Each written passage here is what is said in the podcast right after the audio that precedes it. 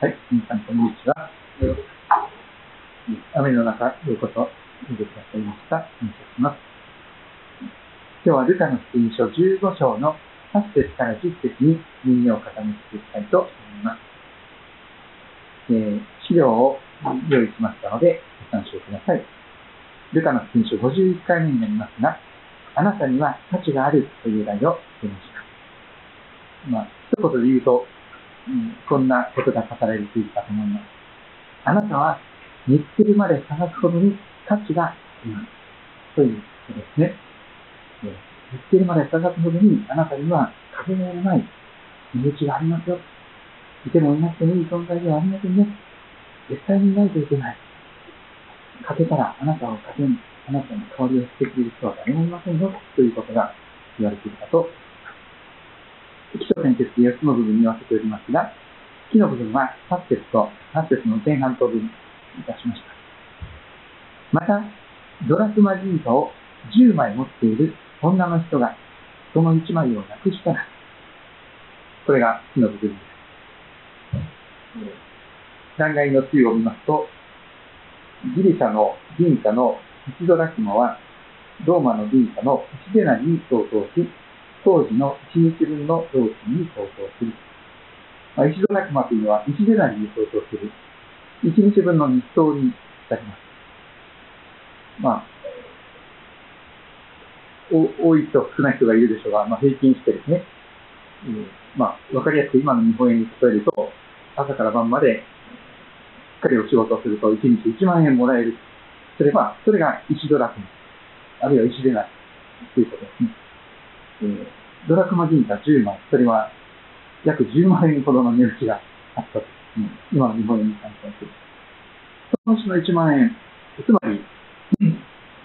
1万円札ぐらいがなくなってしまったわけですね。1万円札がなくなってしまったような状況です。1円玉がなくなったよりはもっとかなり深刻な状況です。しかしここでイエス様は、釣り人を失われた銀貨に例えていらっしゃるように神様の前に、高慢になって、神様に手を向けて、私は神様に作られた覚えありません。私は神様がいらいらっしゃらなくても、自分の力で生きていけますと、神様に手を向けた。その人が失われた一枚の銀貨に例えられたように、とにかく、神様の御手の中から一枚の尊い銀貨がなくなってしまうという状況が整うとその時に神様はどういう反応をなさるのでしょうかそのことが章の部分で語られていきます。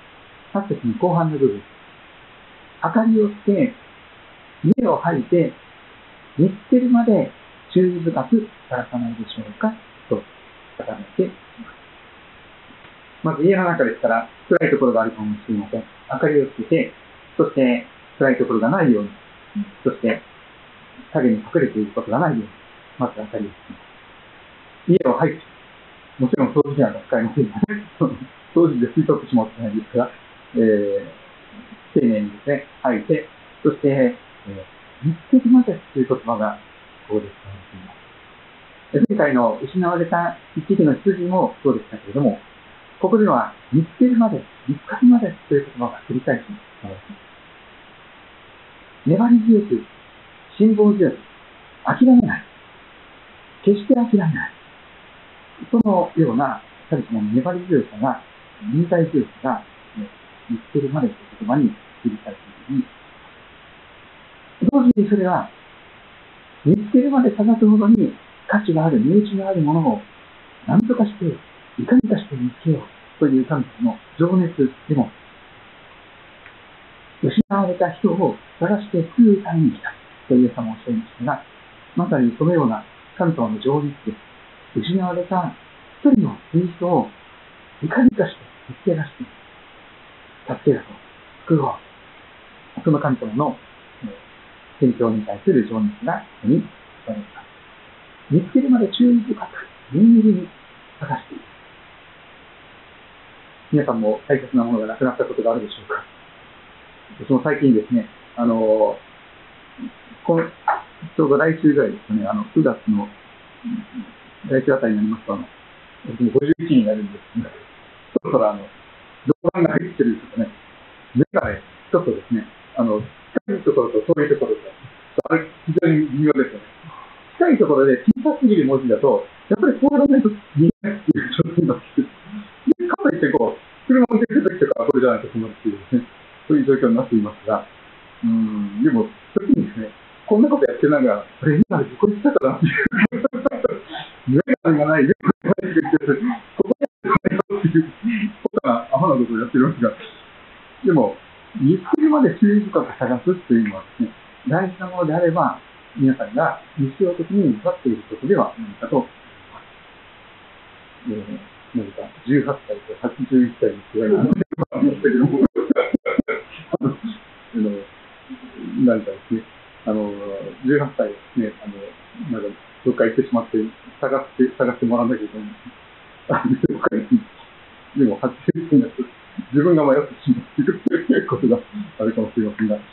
えー、明かりをつけ、家を吐いて、見つけるまで注意深く探さないでしょうかという、その神様の愛のをぜひやっていきたいと思います。神様は決して私たちを諦めません。見切りをつけて、もうダメだということで、捜索を打ち切るを使いません。見つけるまで、見つかるまで、諦めないで粘り強く探し続けてください。こういう神様の愛があるとそして、次の部分。その心配や不安や恐れは喜びに変わります。夕暮れに涙が宿っても、朝明けには喜びの叫びがあるというシーンが私大好きなんですけども、たとえ夕暮れに涙が溢れて止まらなくても、朝明けに朝を迎えるならば、それが喜びの叫びに変えられる。それは一晩徹夜祈ったということもあるかもしれませんけど、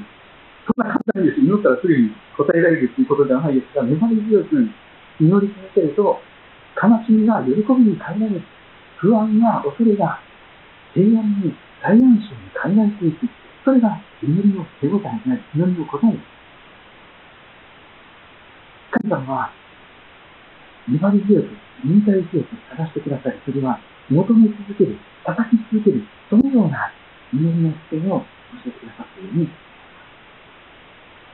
私たちはちょっとインスタントな世界に慣れてますから、便利すぎる時代に慣れてますから、3分間でないと待てない。そういうことがありますよね。あの、エレベーターでさえも、もう、閉まる前に自分から何回もこうしに行かないとですね、休まないといいかもしれませんが、気が短くなってしまう。えー、でも、神様は、えー、粘り強い祈りに必ずや答えてください。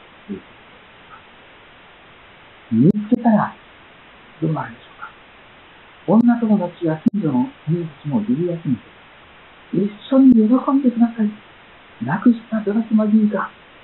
花で姉妹の失われていた大事な大事な銀貨を、今、今先に来ましたから、と、いいですね。まあ、大げさすぎるじゃないのっていう人もいるかもしれません。でも神様はそれほどに、大喜びしてくださる方なんですね。一人の失われた国人、一枚の失われた銀貨のような一人の失われていた国人を見つけたならば、神様は大喜びになさい。よく見つけたね。よく死なないで来てくれてありがとう。よく頑張ったね。神様は本当に抱きしめて、そして出て帰って、そして近所の人たち、向こう山園、両側に人たちを呼び集めて、一緒に喜んでください。一緒に喜んでくれる人々を、切に求めるほどに、喜びに満たされて、神様は大喜びしてください。そのような神様の姿が、なんというお優しい神様でしょうか。聖書の神様は、優しさに満ち溢れています。そして結論の部分は実説になります。あなた方に言います。これは自分を正しいとして、イエス様でさえも、姫人と一緒に食事をしていたイエス様でさえも批判していたパリサイ人総学者たちに、えー、言われている言葉ですが、あなた方に言います。それと同じように、一人の罪人が罪悔い改めるなら、神の見つかりたちの前には喜びがあるのです。と言われて、聖書を自分がどの立場で読むのかということで、全然聖書の言葉の響きが違ってきます。自分は正しいという立場で聖書を読むと、すごくあの、されたい人のような世界になっていきます。ああ、この人はとんでもない罪を犯して、えー、ダメなやつだとか、なんか自分がやってて見ながらその人を裁いていたりとかするわけなんですけど、でも、それは聖書の読み方で、自分の立ち位置がそれ違うんじゃないかということをイエス様はおっしゃるわけです。神様の目から見ると、みんなどんぐりの背比べで、どんなに自分正しいと思っていても、ほとんど変わらないんですよね。エベレストも富士山も、あの、今もほとんど神様の宇宙から見るとですね、高さほとんど変わらないんです。俺は一番高い、一番正しいと思っていてもですね、えー、富士山とエベレスト、ほとんど同じで高さに見える何千メートルと違うはずなんですよね。同じように、私たちの中でですね、自分と他の人を比較して比べて、私はあの人よりは優れている。あの人よりは嬉しいんだ。あの人よりは悲しいと思っていても、神様から見るとですね、いいじゃないのっていう、どんぐりの成果だということになります。実は、悔い改めるという言葉は、今日こういうふうに言葉を言いたい言いたいと思います。一人の罪人が悔い改めるのか。それすなわち一人の罪人が自分を罪人と認めるなら、と、そんなふうにやっていくことができるんだったらと思います。つまり、私は正しい人間だという立ち位置から、私も罪人ですという、そういう立ち位置に変わるということですね。それは向きが変わるということでしょう。自分は正しい、あの人に比べたら私は素晴らしいんだという、その立ち位置から、いやいやいや、私も話と変わらない条件に対して進めばいつ人殺しするかわからないような恐ろしい罪人です。自分を一番正しいと考えている私こそが一番の罪人でございます。という、この自分を罪人と認めて、立ち位置を変えるということですね。私もいつもメッセージをするときにそれが問われます。私が正しいという立場でメッセージをすると、すごく批判的な裁きのメッセージになっちゃう。もっとしっかりしなさいみたいなメッセージになってしまう。今私が立ち位置がですね、自分も罪人でしかないという立ち位置になると、偉そうなことが言えなくなるんです。本当です。自分もまさに同じような弱さを抱えている。自分も人のこと言えない。という立ち位置に立つ。それが悔い改めるということではない。自分が一番正しいと思う、その、その立ち位置から、いやいやいや、自分もあの人と同じような愚かな、弱い、分かっていて、やめることができない。分かっているけどやめられない。罪を、心の闇を抱えている罪人です。と、言われている。それが悔い改めです。ということの意味ではないかな。まさにこの例え話そのものが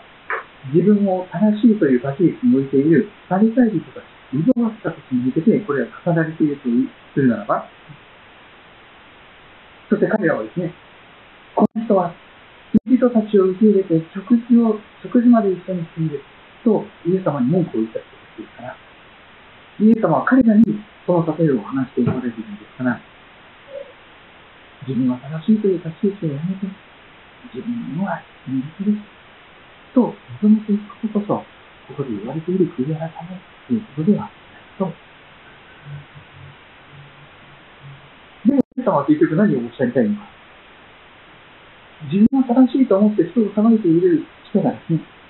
自分を罪人です。いや、私こそ罪深いものです。ということで認めていくならば、何が起こるか。神様はそれを喜んでくれ。大喜びしてください。そして、私と一緒に喜んでください。一人の罪人が見つかるなら、私は本当に嬉しくて、みんなをみんなと一緒に喜んでくださいって思わず、一緒に喜んでくれる人をありがたくなるほどに嬉しいんです。と、神様はご自分を紹介していただくように一人の罪人が悔い改めるなら、神の御使いたちの前に、天に喜びがある。喜びが湧き起こる。そんなことを覚えながら、えー、自分自身も正しい人の立場に立たないで、自分も人の立場に置いて、そして、主の前に憐れみを祈り求めていけたらと思いますし、同じようなところで溜まってしまったり、またつまずいてしまったり、また、神様や教会から離れていらっしゃる教会主任のために、今日も取りなしの祈りをしていくことができたらなと思っています。